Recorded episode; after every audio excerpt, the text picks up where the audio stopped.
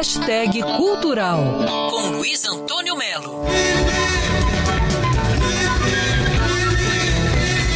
Conhecido como Woodstock brasileiro, o Festival de Águas Claras, que aconteceu em 75, 81, 83 e 84 na cidade de Iacanga, fica a quase 400 quilômetros de São Paulo e de repente tinham lá 70 mil pessoas, meio que clonando né, o Woodstock. Tinha muita gente nua. O Barato de Iacanga é o nome de um filme, documentário que está na Netflix e mostra o que foi esse festival de Águas Claras. Além de bandas como Apocalipse, Terreno Baldio, se apresentaram nas quatro edições Jorge Maltner, Gilberto Gil, Alceu Valença, Egberto Gismonte e, pasme meu amigo, João Gilberto.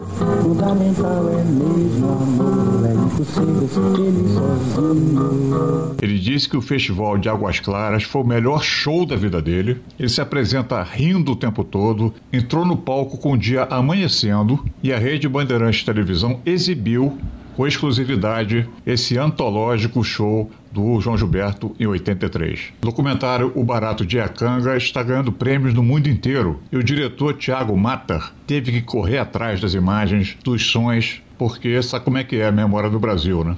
Esse festival, além de abrir caminhos para que eventos como Rock in Rio pudessem acontecer lá para frente, ele também abriu muitas cabeças, né, cara? Imagina ouvir Egberto Gismonte, Hermeto Pascoal, até de manhã cedo, entendeu? E eles não entenderam, aquilo confundiu mesmo a ditadura. Então, os caras achavam que a galera gritava viva a sociedade socialista, e os caras estavam gritando viva a sociedade alternativa, entendeu? O Barato de Acanga, documentário de Tiago Mata, está na Netflix, vale a pena ver. Luiz Antônio Melo, para Band News FM. Quer ouvir essa coluna novamente? É só procurar nas plataformas de streaming de áudio.